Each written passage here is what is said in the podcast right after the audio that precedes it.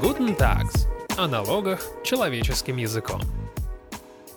Здравствуйте, дорогие слушатели! В эфире подкаст Guten Tax и его ведущий Алексей Савкин. Летом этого года, зайдя в свой личный кабинет ИП, я обнаружил пени за несвоевременную подачу налоговой декларации. Я точно помню и знаю, что подавал ее вовремя, заранее уплатил налог, и поэтому пошел разбираться. Меня посылали из отдела в отдел, и в итоге я добрался до девушки из отдела камеральных проверок. Она мне сказала, это у нас система дурканула. Пишите заявление, все вернем. Кстати, ничего не вернули. Налоговая служба хвастается своей цифровизацией и IT-системами, но не всегда они работают так, как хотелось бы. Где ошибается ФНС и какие проблемы у предпринимателей возникают из-за этого? Об этом мы спросим управляющего партнера юридической компании Tax Advisor Дмитрия Костальгина и партнера Tax Advisor Алексея Яковлева. Приветствую вас, коллеги. Всем привет. Всем привет. Для начала расскажите мне, часто ли вообще возникают какие-то проблемы из серии системы Дурканула? Потому что ошибки — это, в принципе, нормально в большой системе. Вопрос, сколько и исправляются ли они? Может, мне просто не повезло, я зря критикую ФНС. Если мы попытаемся это оценить, потому что, очевидно, основная проблема в том, что об этих ошибках никто особо не сообщает, никто не обобщает этот опыт. И мы гадаем на каком-то житейском своем опыте угу. у одного знакомого, у другого, хотя есть системные сбои серьезные. Мы их, наверное, тоже обсудим. Но, по крайней мере, по практике налоговых уведомлений, которые сейчас приходят гражданам по транспортному, земельному, налогу на имущество и даже НДФЛ, можно найти статистику, которая говорит, в 5%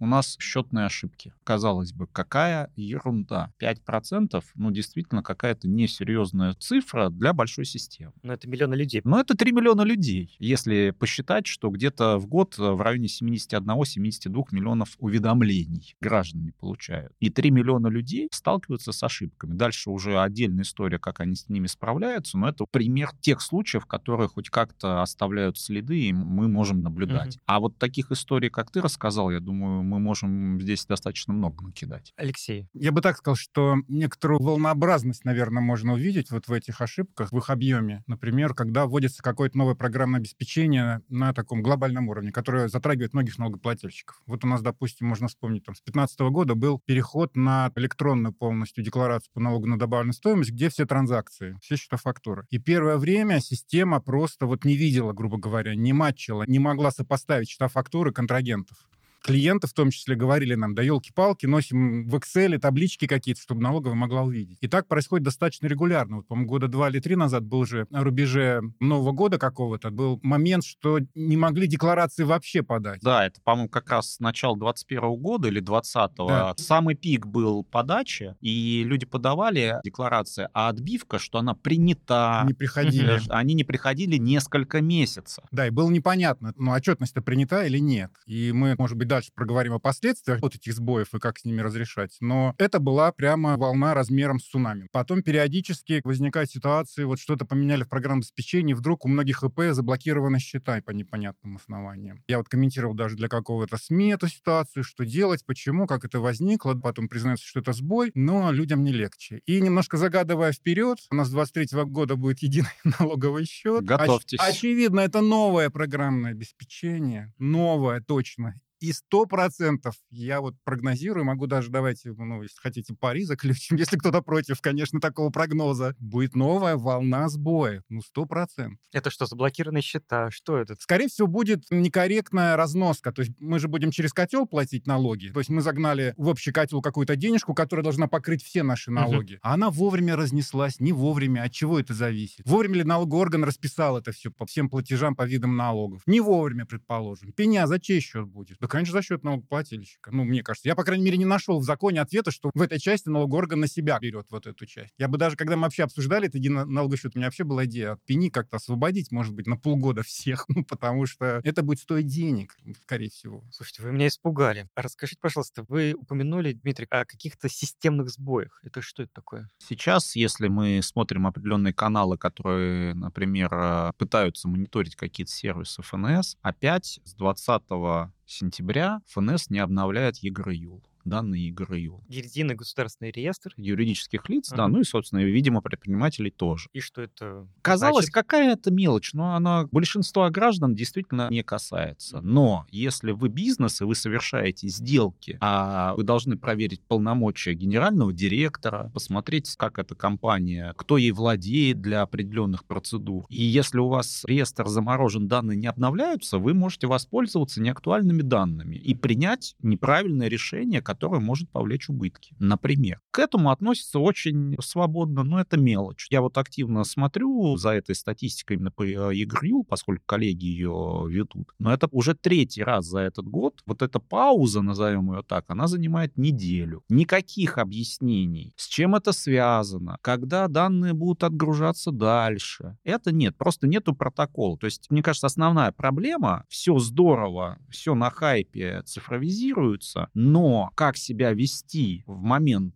сбоя какого-то кризиса или ошибки, все заметается под ковер. Лучше про это не говорить, видимо, такая логика, а вось само рассосется. То есть, может быть, и само руководство не в курсе, что такое происходит, и такое возможно. Другие сбои, Алексей говорил, это когда массово блокировали счета, причем блокировали все средства. Я напомню, что у нас все средства на счете можно заблокировать только когда у вас такая недоимка большая и нет денег на счете, либо вы не подали декларацию. Но система, как Алексей ты говоришь, дурканула еще круче. Она отправила арест счета с недоимкой в размере 0 рублей. И система заблокировала весь остаток. Там, ну, около тысячи, если я правильно помню, сообщения. в Недоимка сети. 0 рублей, то почему заблокировано все? Потому вот что... такой ответ будет. Так система работает. Так система работает. Она не человек, который понимает, что если ноль, то надо заблокировать Или не надо нолью. блокировать. Или не надо блокировать. блокировать. А разблокировать, вот это мне тоже очень нравится. А разблокировать у нас нету кнопки, чтобы всем сразу разблокировать по кнопке. А мы вот про ноль сказали, а у меня есть история про копейку. Давайте я расскажу. Просто она тоже вот немножко, мне кажется, на ту же тему. Одна организация, вполне себе замечательная, работающая, вдруг заметила, что она не в том периоде ушла операцию. И из-за этого она не доплатила в одном периоде и переплатила в другом. Что она делает? Чтобы ей избежать ответственности, пени, она пойдет две уточненные декларации за тот период, где она не доплатила и где переплатила, и рассчитывать сумму пени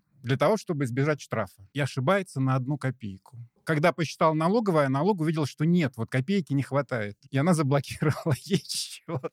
На миллиона рублей, наверное. А людям зарплату. То есть там, ну, как бы завод в Подмосковье, продукцию там кабельную выпускают. Зарплату платить надо было на следующий день, а счета заблокированы. При том, что руководство удивлялось, что вроде мы пошли с таким позитивным посылом, добросовестным. Мы исправили. Не то, что налогоорган нам указал. Мы сами исправили. Мы заплатили. Бюджеты компенсировали потери. Но из-за копейки упала блокировка счета. Дмитрий, а вы еще рассказывали случай про блокировку счета у человека, который давно снялся с учета в ФНС. Вот что это была за ситуация и как она развивалась? Этот кейс, мне кажется, нужно по другим углом смотреть. Блокировки случаются достаточно часто и у бизнеса, и у физических лиц. Здесь скорее история показательна, наверное, с точки зрения технического анализа. А какие права в программе есть у конкретного исполнителя в инспекции? Потому Так. что это же все у нас автоматизировано получается. Никто письма счастья глубины почты в банк не шлет. И проблема следующая. Человек почти э, более чем 10 месяцев съехал в другую инспекцию, у него сменилась прописка, и он внезапно узнает, что у него заблокированы счета. А счета заблокировала та старая инспекция, из которой она выехала. Потому, почему? что, а потому что она говорит, а где же ваша декларация, дорогой мой налогоплательщик? А он А он уже давно стоит на другом учете. То есть, во-первых, опустим уровень взаимодействия инспектора со своей же системой, но получается у инспектора, который в другой инспекции, он может любого налогоплательщика, даже находящегося совершенно не под его юрисдикцией, нажать кнопку, и счет блокируется. Хочется спросить, а с чего такие вообще права изначально заложены в систему? Нет ли здесь проблемы на уровне архитектуры? Это тоже никто не обсуждается. Знаете, как известная шутка, кто бросил сапог на пульт управления. Похожая ситуация. Если нету никакого контроля за тем, как блокируется счет, судя по всему, потому что это это же закрытая система, мы с вами можем только обсуждать, как оно там работает, только когда вот что-то случилось, потому что никаких регламентов и никаких обязательств со стороны ФНС, что их сервисы будут работать, она на себя никогда не брала. У вас нету, как в практике IT-компании, так называемые SLA-соглашения, Service Level Agreement, который говорит, что мое программное обеспечение гарантированно будет работать 99,9% рабочего времени. Если будут какие-то технические работы, мы вас уведомляем Мгм, за какое-то время. И уведомляем вас публично. За время не работы абонплата не берется, да, или за время не работы пени не берутся. И налоги не взимаются. Вот эта проблема с правами, она выстрелила и в этом году очень неприятным образом, когда у нас руководство заявило, что всем налоговые вычеты будут возвращены в течение 15 дней. Конечно, на местах люди, мягко говоря, удивились, именно налоговые инспектора, за чей счет этот банкет, потому что ресурс ограничен. Теперь выясняется со скандалом внутренним, опять же, он только обсуждает специалистами и какие-то внутренние телеграм-каналы об этом пишут, как выполнить этот срок э, 15 дней, э, если налогоплательщики массово, миллионы людей подали заявление на возврат. А вот те же самые злые языки, насколько понимаю, говорят, что там вступил в силу не то, чтобы фактор ошибки, а фактор, можно сказать, диверсии. То есть, когда такие заявления о налоговом вычете просто, ну, как-то удаляются, да? Совершенно верно. То есть, по сути, оказывается,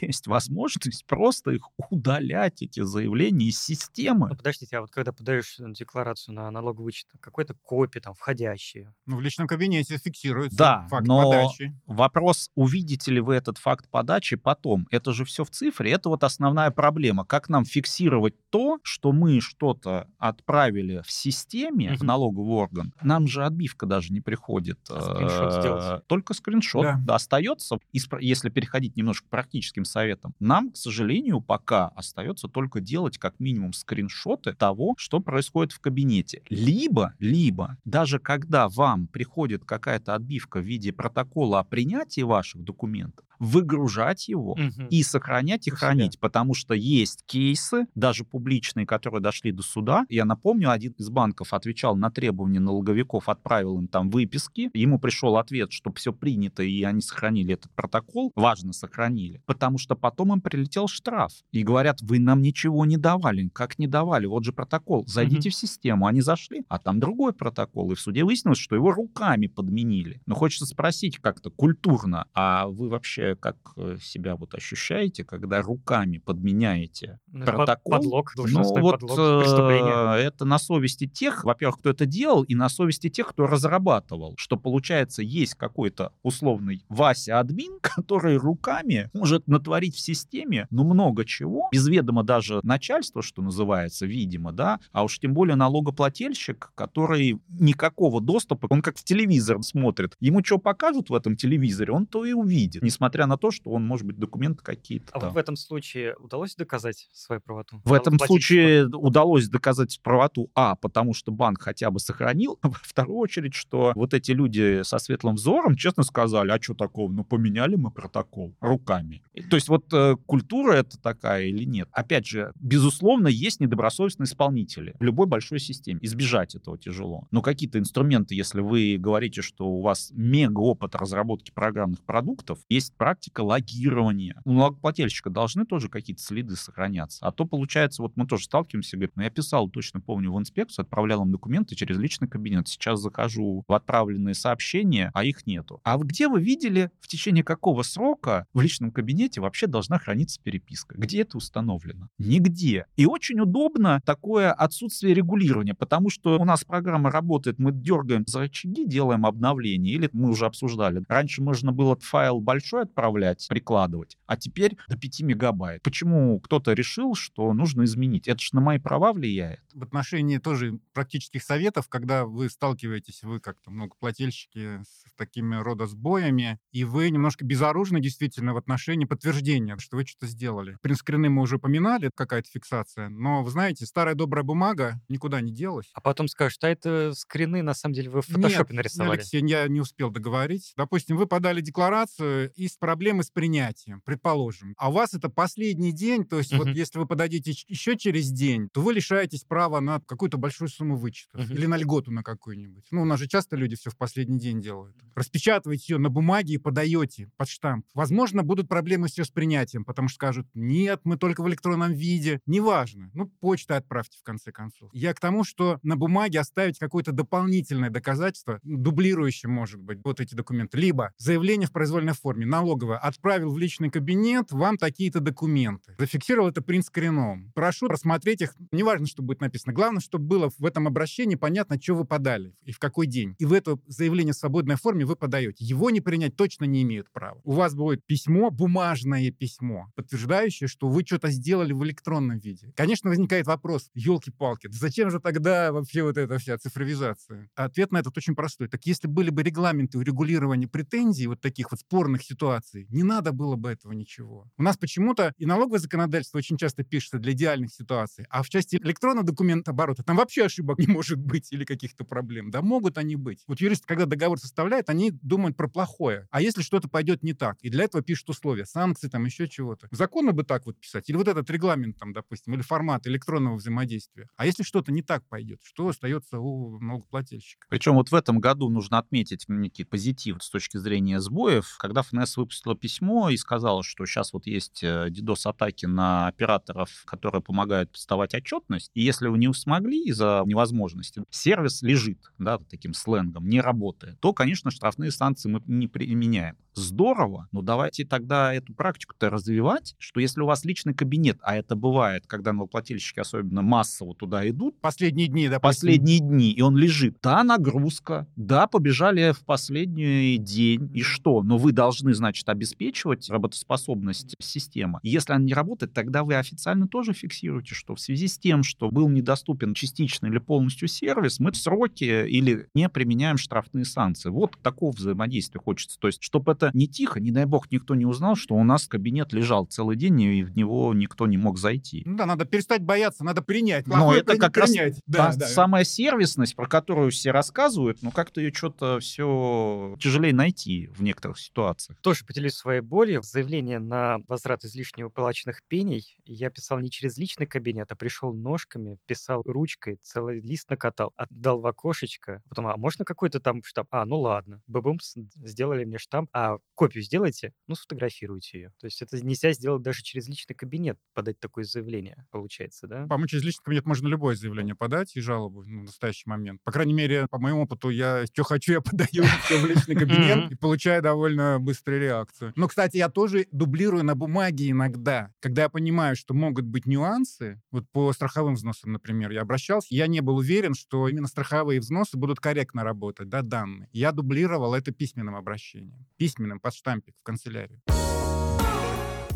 Коллеги, уже под завершение практический вопрос, как всегда. Вот если предприниматель или физлицо обнаруживает какой-то сбой, баг в системе, косяк со стороны ФНС, как действовать, чтобы защитить свои права? Что нужно делать? Есть какой-то общий алгоритм? Ну, общий алгоритм опять. Нужно это зафиксировать любыми доступными способами. Скриншот можно созвать даже для надежности комиссию. Несколько человек, что ты не один это зафиксировать. Ага, ну, по сути, такие свидетели, которые это зафиксируют. Акт составить, что ли, в присутствии? Ну, по сути, да, в присутствии присутствии составляем акт, что пытались зайти, так там, а такая-то ошибка, или система не отвечает, или невозможно отправить файлы. Или же, наоборот, какие-то другие вещи. Вы зашли и увидели, что у вас внезапно размер недоимки какой-то огромный, а должна быть переплата. Или сумма скачет. Вы страницу обновляете, каждый раз новая сумма. Такое Бывает тоже. и такое? Бывает и такое, да. Поэтому в этом смысле, наверное, других, к сожалению, рецептов, потому что, опять же, как Алексей говорит, ничего не зарегламентировано и не на что сослаться, на какой-то регламент, сказать, вот вы должны все-таки что-то делать, что-то сообщать. Но еще есть вторая проблема. Мы как в телевизорах, как я говорил, смотрим, нам информацию дают. А есть еще проблема при налоговом контроле, когда тебе налоговая сама говорит, мы вот вам скриншоты показываем из своих систем, мы вам не можем отдать документы, которые нормально выглядят. В нормальном человекочитаемом виде декларацию контрагента или выписку банковскую. Говорит, у нас вот в системе все, оно как-то все электронное, неверная. Ну, во-первых, возникает вопрос целостности этой информации. Она там по пути никак не поменялась или тоже никто не заснул на клавиатуре, и выписки либо добавились какие-то строчки, либо удалились. К этому видно, что относится это ерунда. Ну что вы, ну, может быть, и будут какие-то случаи редкие, но получается, сами инспектора, их мышление машина заменяет. Вот у нас картинки, мы вам их покажем. А с точки зрения правового подхода есть документ выписка. Вот он выглядит вот так, и хочется его увидеть. Не его изложение в программном обработке. Да, не его пересказ, как в анекдоте, да. Алексей, от вас совета? А я бы, знаете, даже немножко в другой ракурс пошел. То есть, ну, про фиксацию, мне кажется, мы довольно много проговорили. А на что имеет право налогоплательщик, если сбой случился, и он что-то потерял? Или ну, были какие-то проблемы? Вот блокировка счета незаконная, да? Вот важно все-таки напомнить, что есть такая компенсация, как проценты по ставке ЦБ. То есть вот сумма была неправомерно заморожена, значит, имеете право. Никакие отговорки налоговые, что а были там какие-то проблемы, ну, в законе же нет ничего. Вам не вернули налог из-за того, что какой-то сбой. Неважно, 78 статья или 79 если это было взыскание, процент по ставке ЦБ. И есть А как- небольшая Как практика. добиваться? Обращаться в налоговую, ну, вряд ли добровольно это будет, да? Идти в суд. Но опять же, про цифровизацию, вот Алексей важный момент, э, про компенсации различные, они тоже могут быть автоматизированы удивительным образом. Но Пеня же почему-то... автоматически считает. Но почему-то только у нас пеня автоматически считается, а вот компенсация, когда сбои заблокировано не тысячи счетов и хотя бы по копеечке бы пострадавшим предпринимателям, вот не нашелся еще тот программист в стране, который может написать этот Ну, алгоритм. По идее, они не должны совершать ошибок и на Цезаря вне подозрений. Может быть и такой концепт, да. Я закончу, если позволите, Да-да-да. про компенсации. Проценты блокировка счета, задержка возврат. Но даже убытки можно попытаться взыскать. И вот еще одна история на тему программа посчитала. Несколько таких кейсов было в судебной практике. Организация занимается деятельностью по продаже алкоголя. Периодически надо обновлять лицензию. Чтобы получить лицензию, надо в орган Росалкогольрегулирования представить справку из налоговой, что нет задолженности. Организация идет в свою налоговую, получает справку. На ней написано «нет задолженности». Она платит госпошлину за